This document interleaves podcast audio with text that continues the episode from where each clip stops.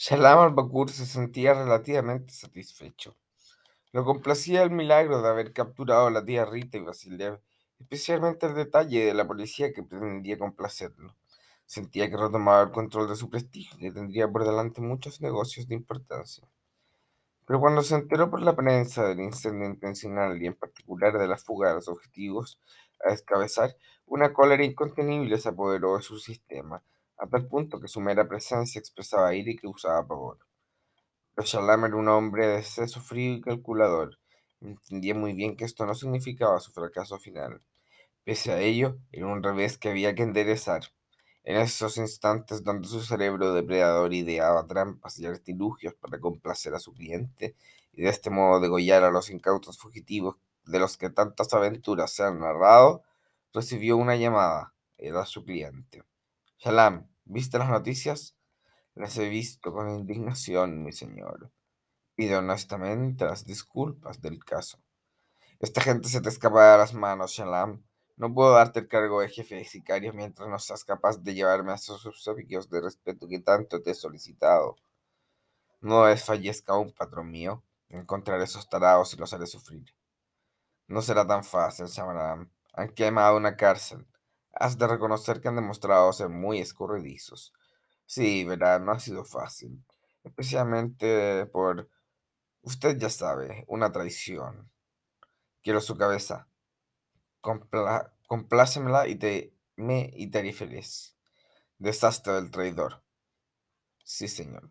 Sus nobles designios son órdenes del emperador. Basta, cháchala. Ponte manos a la, a la obra, Shalam. Aún en su café, donde habían hecho un pedido suficientemente amplio como para alargar la boleta más allá de lo que a nuestro varo personaje le hubiera gustado, casi observó la televisión e intentaba hacer oídos sordos a lo que la pantalla le comunicaba. Definitivamente había sido Eugenio. El delito infame que había cometido solo se sumaba a su largo prontuario como un detalle más a estas alturas. Pero a Casio no le importaba un bledo estos aspectos. Lo que motivaba eran otras aspiraciones más pedestres. Quería su paga, pero pretendía pasar desapercibido toda, toda relación con el desgraciado de Eugenio. Yo veía las imágenes y caía en conciencia de que trabajaba para el diablo. Las muecas de dolor y los gritos de resignación a la injusta muerte que hacían sentir. Era a tal punto que encogía el corazón del más temerario delincuente.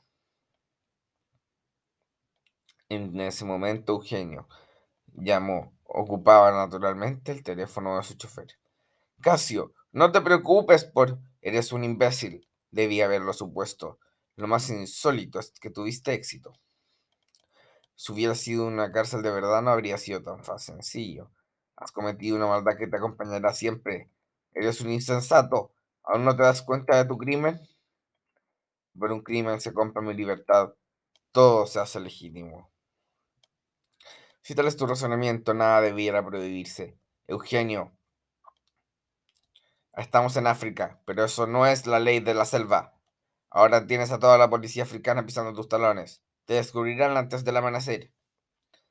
De aquí a que salga la luz augusta del nuevo sol, hay mucho tiempo suficiente para acostumbrarme a nuevas praderas. Escúchame, imbécil. Quiero mi dinero o me quedaré con la hipoteca. Aquí no hay nada que discutir. No nos abandones aún. Recuerda que tenemos un negocio pendiente. Nadie los hará desaparecer en estas condiciones. Solo inténtalo. Sé que es difícil. Veré que consigo, dijo Casio resignado. Manténganse a buen resguardo de ojos curiosos. Estaremos en una estación de servicio a cientos kilómetros al sur. Espero volver a vernos. ¿Alguna vez has rezado? le preguntó Casio. Eugenio. No recuerdo la última vez que lo hice respondió Eugenio con sinceridad. Inclina tus ojos a Dios porque este, nuestro, porque este servicio funcione, porque si no, quedarás al arbitrio de África, y sabes perfectamente que sobrevivir en estos parajes puede ser peor que la muerte. Confía en nosotros, tenemos el dinero, y con dinero se compra el cielo, te lo aseguro. Más conveniente y jactarte de tu moneda extranjera, que dicho sea de paso, no te pertenece, deberás poner atención en dónde, cómo huevas huyes de aquí sin ser sorprendido. Tu cabeza es presa de felinos más grandes que los que verás en África. Mantente buen resguardo y no más locuras imprudentes. Bien, espero que esto funcione, respondió Eugenio.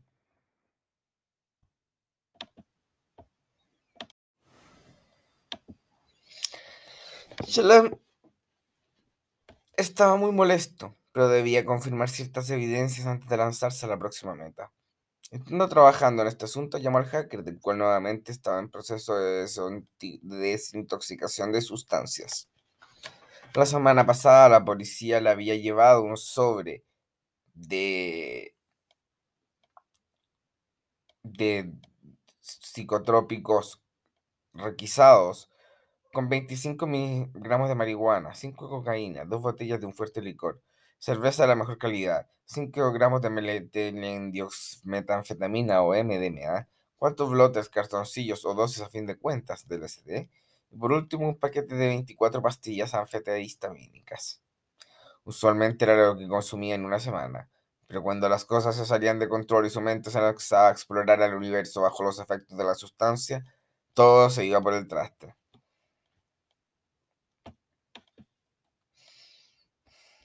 No se requería el plazo de unas pocas horas para notar las consecuencias del desmadre.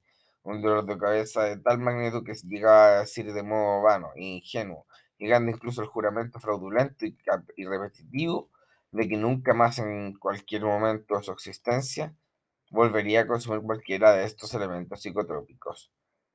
Y a, fin, y a esa hora una amarga en la que pretendía reincorporarse a la vida luego del rombón del día anterior, lo llamaba a la quien más temía, a Shalom al-Bakur, entendiendo la, entendiendo la importancia vital de esta llamada en la que corría riesgo su supervivencia, respondió, pretendiendo aparentar una sobriedad que nadie le creía. ¿Aló, Shalom? ¿Traes acaso buenos augurios? Como si no lo supieras todo, imbécil. Estos idiotas quemaron la cárcel y perdí mis clientes. Mi trabajo está en juego. Sabes de lo que te estoy hablando, ¿no es así? Entiendo que este cliente para usted es muy importante, pero yo he colaborado con usted. Me estás engañando. Mentiste cuando me dijiste que llegarían por el río. Viste una dirección equivocada donde se escondían, ¿no lo recuerdas? Ellos botaron su teléfono. Lo botaron después. Tú les advertiste que no siguiera por el Nilo. Yo jamás traicionaría a alguien tan importante como usted, le dijo el hacker, cada vez más asustado. Entendía muy bien que esta vez corría peligro de verdad. La policía no le iba a proteger de una persona como Shalal al-Bakur. Entendiendo esto, intentó dar una excusa, una coartada, pero su deteriorado estado mental no la daba abasto. Eres un imbécil, le gritó Shalam. Luego de esto, le cortó. El pánico recorría las venas del hacker, que en instantes comenzó a evaluar pasajes. Debía fugarse con prontitud. Entendía que la primera víctima sería él. Y en esos momentos se arrepentía de haber aceptado negocios obviamente tan incompatibles. Había sido un mentiroso, un traidor. Y ahora tendría que fugarse como una gallina del corral cuando le van a cortar el pescuezo. Espera la estación de servicio que cobijaba a nuestros personajes con un calor espantoso, húmedo, mosquitos acosadores, una sed que tenía sus gargantas como una momia y por último, un presagio horroroso, hambre. El tiempo pasaba lento, pero avanzaba mientras todos estaban inquietos acerca de las noticias que les llegarían. Habían llegado al acuerdo de que entre una, dos horas verían las noticias para informarse del curso de los acontecimientos. Esas dos horas, que en un inicio parecían inmortales, llegaron, pues solo el tiempo vence a la muerte. De este modo, todos pudieron apreciar el espectáculo de horror, muerte y dolor causado evidentemente por las funestas gestiones de Eugenio. Elsa, al ver lo ocurrido, no pudo contenerse. Este era el crimen más espantoso de todos, y es que parecía la guinda de la torta, quemar una cárcel. ¿Cuántos inocentes habían perecido en las limpias llamas que Eugenio había creado con su desafiante desfachatez y malicia? Esto pensaba Elsa para sí misma, es lo más obsceno, era, lo más obsceno de todo. Esto era imperdonable. Y pensamientos similares iban a la mente de sus compañeros, pero en el fondo de su alma presentían el idilio de vivir con campos de flores en una huida fracasada que, que entregarse a la justicia y expiar sus culpas con la muerte. En esos instantes de conmoción llegó la van con Eugenio, la tía Rita y el profesor Basilev. Luego de frenar, habían cruzado toda la carretera a máxima velocidad. A la máxima velocidad que daba ese viejo autobús. Estaba desvencijado y parecía cada vez más cochambre metálica, pero aún funcionaba con la suficiente propiedad como para facilitar una huida de estas proporciones. Eugenio se bajó del auto y gritó desesperado. ¡Aquí! ¡Vengan! al ver la cara de Eugenio, corrió indignada a reprenderlo por el reguero de sangre y destrucción que había dejado con tal de seguir con sus disparatados planes. Cuando estuvo ya cerca intentó golpearlo, con el puño cerrado, justo en su maliciosa sonrisa. Pero Eugenio lo, evitó tomando el puño de versa con fuerza y diciendo con voz fuerte y autoritaria, con cierto aire triunfal. Y es que Eugenio había triunfado, sí. En esos momentos también formaba parte del más selecto panteón de los infames.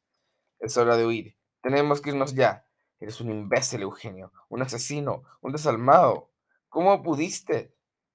Eres un cerdo de la peor especie. Si quieres, sigue revolcándote en tu mugre. Yo me entregaré. Esto es suficiente. Se fue, caminando donde el hombre del local, pero Eugenio tomó su mano y la silenció.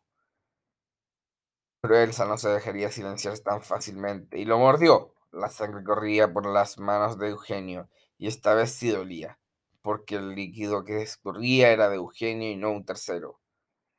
¡Ay! ¡Animal! Elsa, relájate, dijo Antonio en tono conciliador. Todos repudiamos lo que hiciste, Eugenio, pero ahora sí no tendríamos cómo ir. Más importante que el lugar era el dinero. Súbanse ya, dijo la tía Rita entusiasmada. No se imaginan nuestras últimas aventuras. Jamás tuve un viaje así. Es tan emocionante. Vámonos. Ya, después discutiremos qué hacemos, dijo Ali. Eugenio por un lado, eres un genio, pero también eres un puerco de onda pecado. Yo se me, ya se me ocurrirá cómo reaccionar ante tan fabuloso desastre que has creado. Este viaje nos matará a todos si no conseguimos mis instrucciones. Al auto. Suban sus maletas con cuidado. Así todos fueron rápidamente metiéndose en la van y acomodando sus maletas. Ahora llamaré caso. ¿Funciona ese teléfono público? Espero que sí, respondió Lee. Era un teléfono viejo y oxidado. Los cables estaban al aire y la verdad no estaba claro si serviría. Pero el plan necesitaba esta llamada fundamental. Luego de unos instantes observando el viejo artefacto, Eugenio presionó los números que correspondían al celular de Casio Fernández. Casio, todo ha funcionado de maravilla. Yo me enteré de tu creativa catástrofe humanitaria. Eres un estúpido. Mañana estarás en la portada de los diarios de todos los medios de prensa mundiales. Imbécil. Necesitamos el servicio. No olvides que te digo pagar por tus servicios y que esto se puede hacer ganar mucho dinero. ¿Acaso crees que es tan fácil comprar mi dignidad? Ni tú ni yo tenemos dignidad, admitámoslo. Bien, voy en camino, no salgan del vehículo, escóndanse ahí. Yo los llevaré como carga en un camión. Y ese es el negocio con ese hombre. Los llevaré al aeropuerto desde donde saldrán en una avioneta como carga. Todo lo he planificado con particular cuidado. Necesito que saquen el dinero. Ese es el problema, Casio. No tenemos cajeros cerca y la tía Rita tiene bitcoins. Es más fácil el lavado ahí. No sirven las bitcoins. El cobran dólares en efectivo. Casio, ayúdanos un poco. Eres un idiota. Esos detalles son de su responsabilidad. Es que esta vez, Casio, cállate. Yo hablaré con el tipo. Hagan lo que les dije. En particular, ninguna estupidez. Seré más preciso. No hagan nada.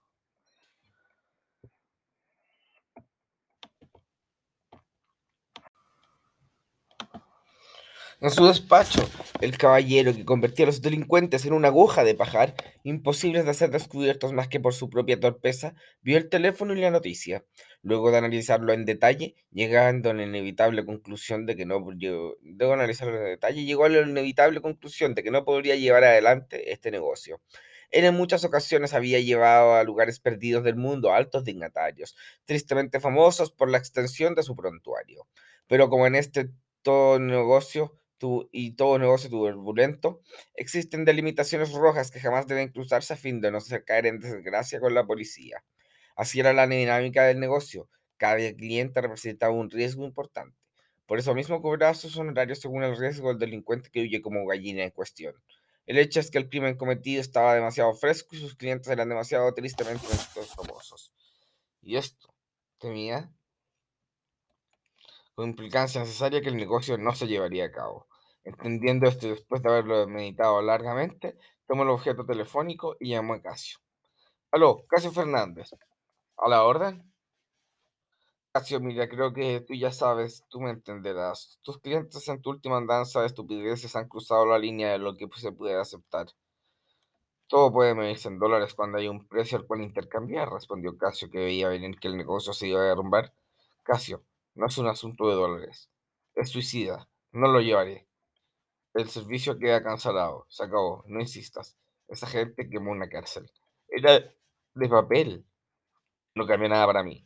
Son demasiado notorios. Te cortaré. Soy un hombre ocupado. Él no iba a cambiar de opinión. Sabía muy bien cuando el riesgo era demasiado alto. Era una habilidad necesaria para el éxito y que pretendía hacer negocios con la ley siempre entendería que hay alguien hay que medir el riesgo que uno realmente puede administrar. Casio vio como la posibilidad de una vida de desaparecidos. La mejor apuesta de sus clientes se desvanecía, y con ello un brillante negocio. Con esto su participación en Egipto se acababa. Tendría que cobrarle a Eugenio cuanto antes a fin de conseguir el dinero y evitar ocupar la hipoteca. Abdel y Hakim recibieron recibieron luego de esto un día libre. Todos esperaban que los ojos fugitivos de otros fugitivos aparecieran rápido. En esos momentos había una intensa búsqueda en todo Jartum. De pronto se enteraron de los hechos. ¿Que quemaron la cárcel? Y ellos vivieron junto a 32 más. Murieron 124. Menos mal la que quemaron antes de que hubiese más gente. Pretendían que tuviese 2.000 plazas. Es un horror. Vengan, de inmediato. Y hicimos el inventario. Lograron a a 14. Hay 18 que no están en las celdas. El asunto es que hay 5 cadáveres sin identificar. Si no es uno de esos, la tía Rita y Vasilev significa que huyeron. Su celda estaba completamente quemada, pero no hay restos humanos. Entiendo, dijo Abdel. Tenía desde el comienzo un mal presentimiento esto. Sí, se me habían fugado, tal vez había sido planificado. Abdel fue enseguida a hablar con Hakim y le contó la noticia mientras él seguía mirando las imágenes de la prensa. De pronto apareció en una de las imágenes que se veía como se, iniciaba el incendio. Claramente era Eugenio. ¡Hijos de puta! Se les habían arrancado nuevamente y con otra fatal fechoría. Estos malandrines estaban causando muchos más estragos de lo admisible en un continente tan tolerante con lo escandaloso como lo era África. Estando en estos pensamientos estrangulado un diario de circulación local con tanto odio e imaginación, las diferentes torturas y vejaciones de las que los haría objeto. Fueron ellos, dijo con ira Hakim. ¿Cómo lo sabes? Porque salió las noticias, una de las cámaras. Ese claramente es Eugenio. Mierda, ¿fue el quien lo quemó todo? Sí, estoy seguro, fue él. Abdel estaba impactado. Nuevamente habían fracasado, y encontrar a esos imbéciles se transformaba ahora en una causa africana. Lo que no puedo entender es por qué tenían que ocupar papel. Kim, no seas arrogante. Esas cosas también pasan en Egipto, pero a fin de cuentas, porque estamos en África. Bien, iremos enseguida. Son unos desgraciados. Unos hijos de la gran.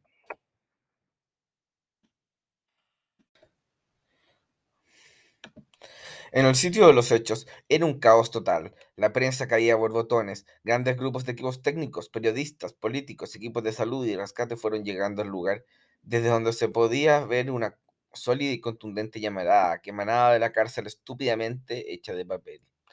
Asimismo, la policía rodeaba las cuadras aledañas y el gobierno había decretado toque de queda en el lugar a fin de capturar a quien pretendiera fugarse. Especialmente buscaban a políticos opositores presos. Eran de gran peligro tenerlos sueltos por ahí. Si esto ocurría, llegarían furibundos equipos de derechos humanos a parlotear como caturras esparciendo mierda por el mundo del augusto presidente Al-Fatah. Desde luego, estos hechos en nada complacían al presidente. Él personalmente había inaugurado y cortado la cinta de la monumental nueva infraestructura. Había hecho un ridículo de dimensiones planetarias. Todo el mundo se burlaba ahora de su gobierno, el país donde las cárceles son de papel. Ahora será el presidente más idiota del mundo a la luz mundial. La humillación era absoluta y Al-Fatah estaba tan furioso. Los, el agente Alewi, de procedencia sudanesa, llegaba a los hechos inmediatamente como delegado para la investigación. Exigió analizar el material y poner toda la evidencia bajo estricto protocolo de seguridad. Mientras tanto, en el otro extremo, aún batallaban por controlar el fuego, quien más de un aprieto había puesto ya a los bomberos. Equipos de rescate, intentaban salvar a los que aún palpitaban. Inmediatamente, como si se tratase de un ejercicio logístico muy bien planificado, los servicios médicos de primeros auxilios se hacían presentes. los que aún vivían eran enviados rápidamente a un mejor hospital. Y tan lamentable como los hechos era la realidad de quienes alcanzaban el punto de ser enviados a mejores tratamientos, era una franca minoría. Los cadáveres calcinados estaban como figuras de sal, dando su último suspiro intentando huir.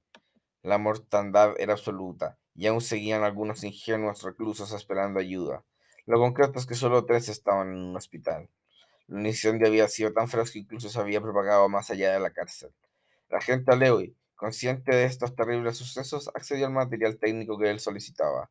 Sabía que el incendio había comenzado en, una, en esa cuadra y aquí era la evidencia que más valor iba a entregarle en esta investigación. Ahí se un hombre desconocido iniciar el incendio, pero los agentes Abder y Jaquín le aclararían este punto más adelante. Eugenio esperaba en la van muy preocupado, todos estaban asustados, sabían que eran carne muy preciada, y si se equivocaban, los devorarían con crueldad. Pero la tía Rita parecía un universo paralelo, ella simplemente estaba volviendo a hacer la misma viaje imprudente, problemática, superficial, loca, inmadura y, y tarada de siempre. Aún recuerdo la vez que tuve mi segundo viaje a Tokio. Fue espectacular. En un momento quise acercarme a conocer por dentro la mafia rusa japonesa. No era una tarea fácil. Ellos no se conocían de cualquier, confían de cualquier persona. Pero como cualquier persona sensata confiaría en mí, por Dios, tía, nadie confiaría en ti, estás loca como una cabra, dijo Eugenio. Como sea, el asunto es que yo me puse a conversar con un tipo que vendía diarios, y, así fue preguntando. Pregunté por marihuana. Luego de conseguir, pues, en un país, es un país en el cual hay un relativo acceso, la conseguí. Entonces le pagué al dealer para que me diera mi subcontacto de la mafia. De este modo, luego de acosarla sexualmente por un largo rato, me decidió llevar a una celebración de un negocio de su jefe. Estaba tan emocionada iba a ver la casa de un mafioso. Me acuerdo que yo imaginaba una casa elegante, pero en realidad esto era un palacio. Los muros tenían finos tapetes, los autos del garage eran sumamente costosos, de todo tipo. También habían animales disecados en el living. Al parecer el mafioso era también un aficionado a la casa. Me acuerdo que unos japoneses altos me miraban con disimulo. Yo los acerqué sin ningún pudor, mostrando las piernas tras el pliegue de mi seductor vestido. Ellos rieron y me invitaron a beber. Creo que ustedes saben lo que me pasa cuando me pongo a beber. Pueden pasar tantas cosas que podrían, que podrían ser mejor que no nos refresques tan cruelmente la memoria, se acercó Eugenio. El asunto es que bebí y bebí mucho. Tanto que recuerdo que ni siquiera sabía cómo había llegado ahí. Sin embargo, pese a mi embriaguez, tenía plena conciencia de que esa era una casa de mafiosos. Entonces me puse a buscar con mis borrosos ojos, debido a mi intoxicación alcohólica, al jefe de todos, al capo de capi. Y la verdad era bastante evidente. Tenía varios guardaespaldas y traía una particular manera de guardar la más compostura. Jamás muy bebido y siempre atento. Parecía un hombre bastante neurótico. El tema que también este era muy guapo. Tan guapo que lo sentí digno de mi cuerpo y le comencé a acosar sin el menor temor. El problema era que estaba tan bebida que no me tomó en consideración especial, sino que más bien me apartó y pidió que me, que me dieran agua. Fue una vergüenza que en el mundo de la mafia no se perdona. Me sentía tan ridiculizada. Había perdido mi honor. En esos momentos vi un sable samurái y me sentía tan triste por la pérdida de mi honor que intenté hacerme un harakiri, pero los guardias afortunadamente impidieron mi mortal desatino. Entonces me puse a bailar con a mi a, mi excéntrica usanza. Movía mis nalgas sin pavor, adorosa de ser importunada. En paralelo a esto, seguí bebiendo. Era un licor de tal calidad que un- uno no debe desaprovechar. A fin de evitar que otros más vivarachos se apoderasen de la delicia alcohólica, empecé a beber con prontitud, sin examinar al menor criterio cuán cucufata iba a quedar. Estábamos est estando completamente sa saturada del elixir de de Baco, me puse a cometer nuevamente imprudencias. Oh, palabra misteriosa, martirio y azúcar de mi vida. De este modo me dispuse a insultar y ridiculizar a cuantos se acercaban a mi trono de decadencia, una silla parcialmente mía dispuesto todo así, unos guardias amenazadores e imponentes, no solo por su estatura, sino por su inusual expresión que infundía tal pavor que la palidez llegaba a su mirada como un rayo de sol veloz y evidente. Sin embargo, yo no me sentí atemorizada y dije sus verdades, que eran unos asesinos, ladrones y desgraciados. Entonces se lanzaron, me lanzaron un vaso de vidrio a la cara. Derramé mucha sangre desde el primer instante, y todo mi fino traje quedó manchado del rojo líquido vital. Entonces se me envalentoné, pero fui reducida fácilmente. Me echaron a patadas y me amenazaron. Fue una vergüenza tan grande. Y en ese momento el dealer que me había invitado llegó. Luego de increparme por lo sucedido, estaba muy enojada y haciéndome la labidinosa le dije, fuerte y descarada, sorbetéame la vagina. En ese él se inclinó a fin de satisfacer sus fieras pasiones sexuales, y cuando estuvo justo en la posición, lo meé y luego lo aturdí, con un tacón. Tuve que abandonar Japón rápidamente, jamás ha vuelto. Oh, Rita querida, tus andanzas me evocan cada segundo de tu narración mis más profundos deseos de amor. Cada pisada que has hecho es un deleite mágico de mi corazón. Siempre va a haber un idiota que celebre sus asnadas, dijo Eugenio Mordaz.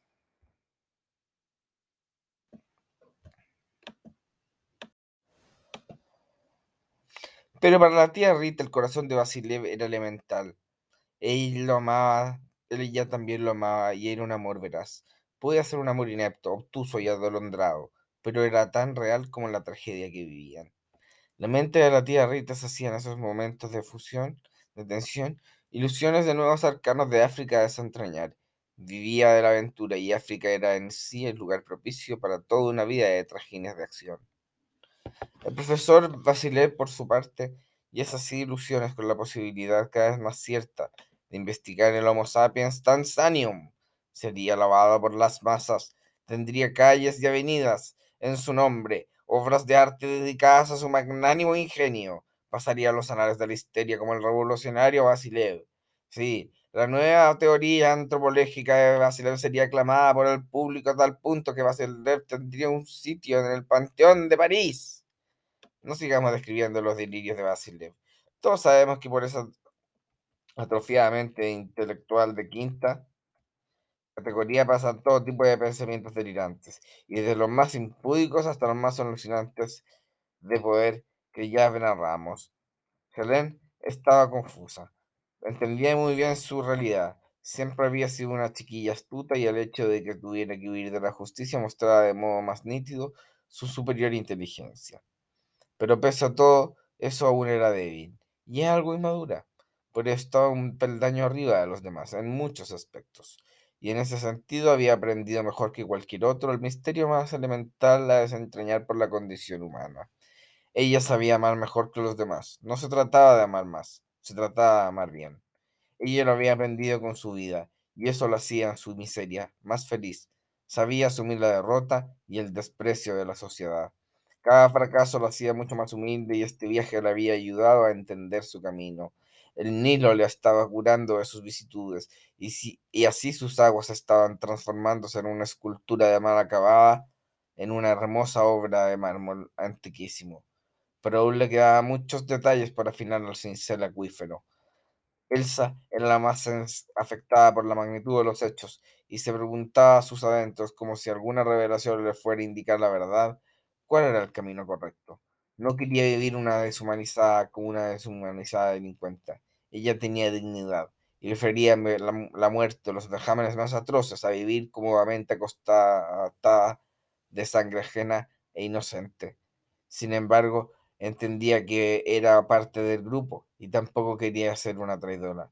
Por otro lado, algo en su estómago le indicaba que debía tomar una decisión rápido. Cada vez más se sentía más débil y apesumbrada, y no sabía cómo salir de la caverna en la que tenía su elemental dilema. A fin de cuentas, no era capaz de vivir arrastrando la culpa de su malicia. Antonio, por su parte, solo se preocupaba de su pellejo. Amaba a Elsa, pero de un modo egocéntrico. No estaba dispuesto a dejar de ser un niño burgués. Tampoco pretendía pagar sus culpas y expiarlas. Solo buscaba sobrevivir como una rata en la alcantarilla cuando se alimentan los más putridos restos de carne descompuesta. No perdía ocasión a fin de mantenerse en su zona de confort para intentar convencer a Elsa y manipularla, y lo sabía hacer muy bien. Eugenio, en cambio, era el verdadero cerebro malicioso del grupo y el gran responsable de todo esto. Pero ya a nadie le importaba juzgar a los demás. Todos estaban revolcándose en la mugre del mismo chiquero. Pensaba, pensaba para sus adentros en la respuesta de Casio. En unos minutos lo llamaría para entrar, estar al tanto especialmente de si el servicio seguía en pie. Un miedo cada vez más pesado le hacía palidecer. Eugenio entendía muy bien lo que significaba que estudios secretas fracasase pero de algún modo se sentía atraído por la idea de seguir remontando el Nilo. Sus aguas milagrosas, algo le estaban haciendo su ser que le agradaba profundamente. Estaba descubriendo poco a poco lo que era el amor. Ali meditaba en cambio sobre su triste cambio de vida. Se recriminaba aún haber aceptado la indecorosa oferta de la tía Rita. Aún no se perdonaba haber abandonado de este mal, de este mal modo al amor de su vida. En estos momentos ella estaba rehaciendo su vida a partir de los cristales desparramados por sobre el suelo. Seguramente en esos instantes y otros hombre más lujoso de virtudes le estaba engatusando, y era enteramente justo que así fuera. Nunca había merecido su pareja, pero aún estaba obsesionado con el dinero de la tía Rita. Eso sí se preguntaba en todo momento bajo qué estrategia podría huir y reconstruir su vida. Eugenio en ese momento fue a la casilla telefónica y volvía a llamar a Casio a través del viejo teléfono público, envejecido por el uso y el indeclinable paso del tiempo. Casio respondió enseguida mientras hacía sus maletas en el hotel. Eugenio, se cayó el negocio. El hombre me dijo que bajo ninguna circunstancia los llevará a ningún lado. Lo siento. ¡Puta! Tu atrocidad. ¿Estás seguro que no aceptarás ningún otro precio? preguntó acontecido por la querella, por la angustia. No, Eugenio, es el fin. Tendrán que seguir arreglando las solas. Bueno, Casio, quiero agradecerte tu ayuda de todas formas. Espérame un ratico. Yo tengo la hipoteca de tus padres. Tú sabes, si no me depositas los 300 mil dólares que tu padre me debe, tomaré la casa de tus padres y ellos te daremos el dinero, Casio. Ven a buscarlo. Tú sabes dónde estoy. Veámonos en Rabac. Ahí te entregaremos el dinero. Iremos ahí y ya- daremos la dirección. Está cinco horas hacia el sur de Khartoum. Y de inmediato. Espérenme con el dinero en efectivo. Te recuerdo que no tengo efectivo suficiente en estos momentos. El dinero es de mi tía. Convencerle a que pague y dame el dinero. ¿Aceptarías bitcoins? Sí, voy enseguida a la estación. Haré una última gestión y hablaré con el tipo cara a cara una vez por todas. Este, este negocio del Nilo no me tiene demasiado absorto como para plantearme futuros desafíos profesionales. Siento la misma emoción por el río. Adiós. Espérenme dos horas. Seré puntual, concluyó Casio.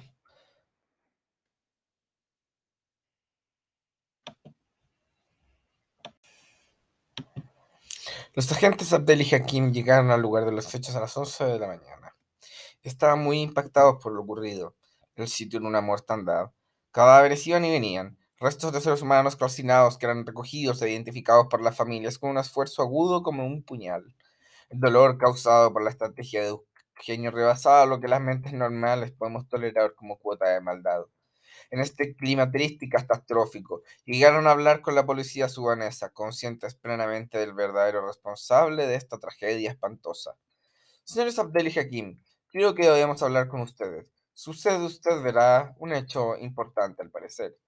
Sabemos a qué se refieren. Vimos las cámaras de seguridad y me parece que el autor de los hechos es un tal Eugenio La Torre Carvajal, ampliamente buscado en Egipto y cómplice de su tía, Rita Carvajal, la que estaba encerrada en la celda 612. Es la que cagó una mezquita. ¡Qué espanto! Sí, esto es un desastre. ¿En qué evidencia se basan para aseverar con tanta seguridad de que los responsables de esto son los fugitivos de ustedes? Mire, le diré, muchos culpan en las calles al gobierno, lo acusan de haberlo iniciado para matar a los presos políticos. Cualquiera que sea el uso político de este asunto, le aseguro que los verdaderos responsables son los que acabamos de indicar. En la parte del material en el que liberaron a la prensa estaba esa evidencia. Lo veremos enseguida. Pero necesito que entienda que el gobierno y por lo tanto nosotros, dado que estábamos fuertemente presionados, necesitamos una explicación para este suceso que deje al presidente en buena postura.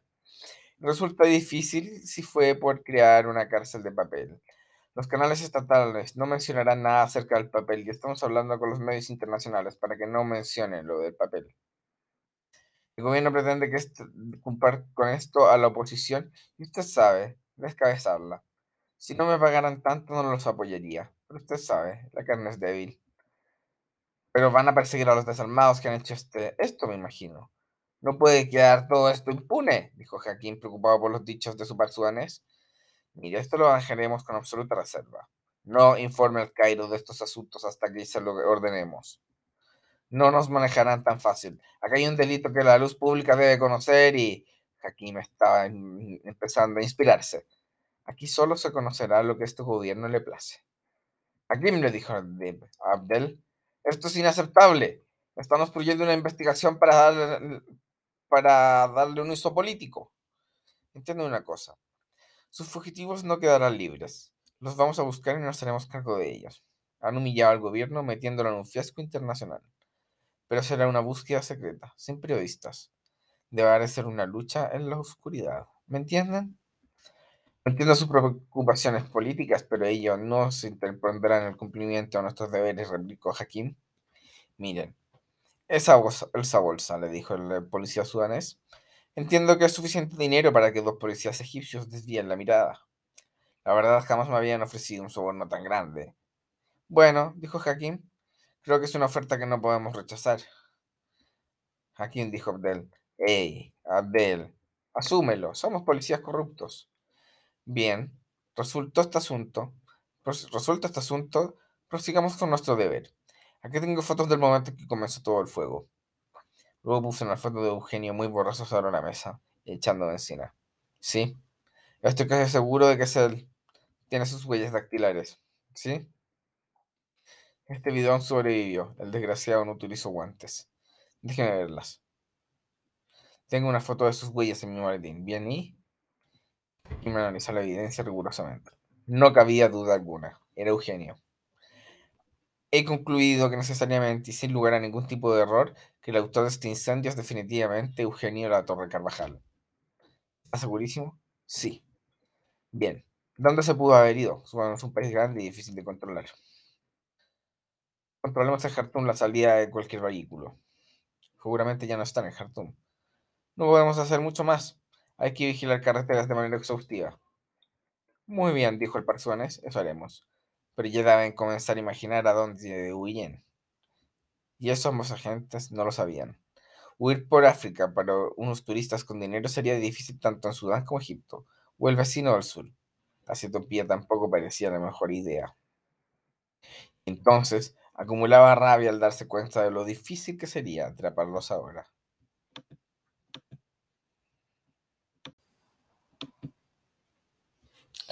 En el auto estaban todos preocupados. Entendían que el sueño de dejar estos desaguisados atrás había evaporado, y de este modo volvían a ser nuevamente fugitivos. Entonces cayó la huida, preguntó Eugenio, algo irritado y preso del miedo. Del miedo de vivir como un africano, y padecer las injusticias del hambre y la pobreza, Tenía miedo de ser un negro más. Y uno sin hogar ni prole. Uno errante por el mundo, siempre en busca de cobijo y fugitivo de la ley. Sí, el hombre nos traerá, no nos traerá por mi feroz atrocidad, replicó Eugenio. Eres un idiota, le dijo Eugenio. Lo destruiste todo. Si no sacábamos a la tía Rita de ahí, nos quedábamos sin dinero y de todas formas sin huida. Ahora, ¿qué vamos a hacer? Mismo que llevamos haciendo desde que llegamos a África. Evidentemente, seguir escabulléndonos como ratas y padeciendo las inclemencias de África. Qué buen plan has ideado, Eugenio. No todo es culpa de Eugenio, intervino Helen. Es momento de planificar lo que haremos ahora, añadió Lee. Pues consideren muchas aventuras, intervino la tía Rita, aún excitada. Bueno, mi plan consiste en volver al Nilo. Es una ruta poco observada y bueno, por otro lado, ya no hay más cataratas. Tú y el Nilo. Se acabó, Eugenio. A nadie le interesa tu obsesión con el Nilo, le dijo Antonio. Lo que es claro recalcar, dijo el profesor Vasilev con autoridad, es que no podemos seguir, es que no podemos seguir en Sudán. Creo que debemos estar forzados a huir a Sudán del Sur. Sí, esta vez muy lejos, Eugenio, dijo Elsa. Bien. El asunto, el otro asunto importante es pagarle a Casio. Tía, ¿qué hay que hacer? hay que hacer la transferencia en bitcoins. Aquí está tu computador. Casio esperaba su paga en bitcoins ansioso. Quería su justa remuneración por las diferentes diligencias, gestiones y trajinas de los que se había visto involucrado. Por ello mismo se sentía satisfecho, pues es el pago, si el pago fallaba, tendría una cómoda casa en el barrio alto de Las Condes, con un extenso patio, living elegante y buenas habitaciones, finos cuadros decorando y una mesa de pool. Le encantaba el pool. Sin embargo, sentía que algo de, que no había hecho. No se trataba simplemente de los deberes que tenía con sus clientes. Sentía que dejaba una parte de sí en el Nilo, una parte que lo reclamaba para siempre.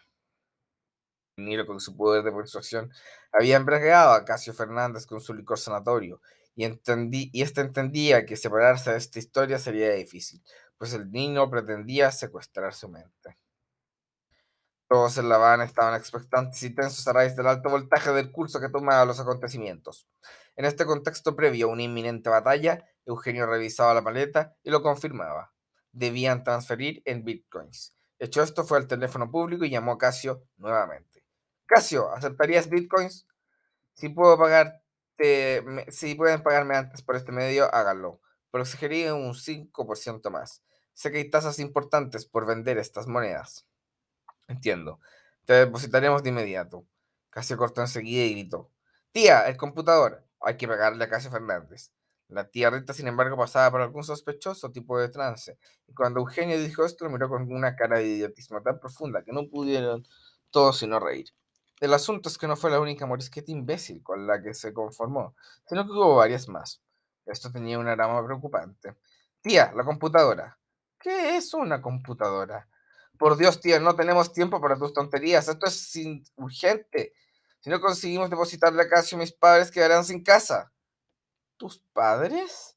Sí, mis padres. ¿Tú eres mi sobrino? Por supuesto que soy tu sobrino. ¿Quién más voy a ser? ¿Cómo te llamas? Esto tiene que ser una broma. Esto no puede estar pasando, dijo Eugenio, dijo Antonio. Tía, la clave. Pero la tía Rita no respondía. Para Villa sí haberse fugado la realidad en una manera extraterrestre sin comprender la realidad del asunto que se le presentaba. Bell y Jaquín recibieron documentos de evidencia muy contundentes y fueron a su habitación en el prestigioso hotel donde se alojaban. Luego de llegar a su habitación, predijeron cada uno de sus computadores, prendieron cada uno sus computadoras y comenzaron a analizar los diferentes materiales que les había hecho llegar la policía sudanesa. Entre esta evidencia también estaba en una bolsa un Napoleón. Abdel echó un spray sobre el instrumento técnico y encontró lo que buscaba. Esas inequívocamente eran las huellas dactilares de Eugenio, y también estaban las de la tía Rita. De este modo llegaban a la conclusión cada vez más evidente de que era Eugenio el responsable de la horrorosa tragedia de la cárcel. Asimismo, vieron la interrogación grabada de un testigo. El hombre hablaba de que Eugenio había huido en una van negra. El cabo suelto al que tendrían que aferrarse. notifica a la policía sudanesa de este hecho. Deben buscar esa van negra por todo Sudán. Dudo que estén en Jartum. Hay que buscarlo donde quiera que están. Son realmente escurridizos estos patanes, ¿no? replicó Abdel. Casio, por su parte, estaba perdiendo la paciencia mientras esperaba la llamada de Eugenio. De pronto, mientras esperaba pasando el rato en una calle populosa y apiñada de la sobrepoblación sudanesa, le empezó a a vibrar el teléfono. Eugenio, te enviaré la dirección Bitcoin por correo electrónico. Deben conseguir internet a la brevedad. Hay que acceder a tu cuenta en un lugar discreto. Casio, le dijo Eugenio tartamudo, "te- te- te- te- tenemos un gran pro- problema. No creas que te, digo esto con ligereza. La tía Rita ha enloquecido por completo y en su idiotez ya no recuerda la clave de su billetera Bitcoin. Esto sí que es un desastre. Bueno, si esta mañana no tengo dinero ni mi dirección, al dinero y mi dirección, haré correr la hipoteca. No seas cruel, Casio. Tenemos el dinero, es solo, es solo que el dinero está perdido en la cadena de bloques. Buen trabajo, Eugenio. Nuevamente lo has arruinado todo. Casio, dame una oportunidad. Hay que recuperar la contraseña. ¿Tú crees que yo sé hacer eso? Tú no, pero el hacker. Esto sí se puede hacer siquiera, les costará mucho dinero. El dinero no es lo que escasea. Ah, pero el juicio.